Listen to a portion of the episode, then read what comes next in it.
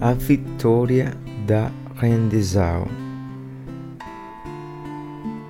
Apercebemos-nos de que só através da derrota total é que podemos dar os primeiros passos em uma direção à libertação e fortalecimento. A nossa admissão da impotência pessoal acaba por ser o leito de rocha firme sobre o qual vidas felizes e com sentido poderão ser construídas.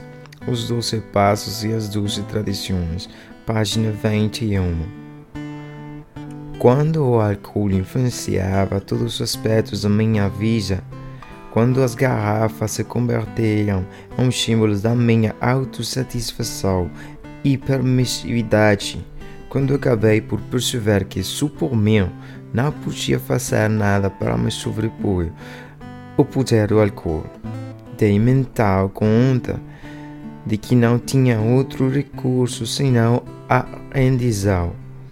Na rendição, encontrei a vitória, a vitória sobre a minha imoderação egoísta, vitória sobre a minha resistência obstinada à vida tal como ela se me apresentava. Quando deixei de lutar contra tudo e contra todos, comecei a percorrer o caminho da sobriedade, da serenidade e da paz.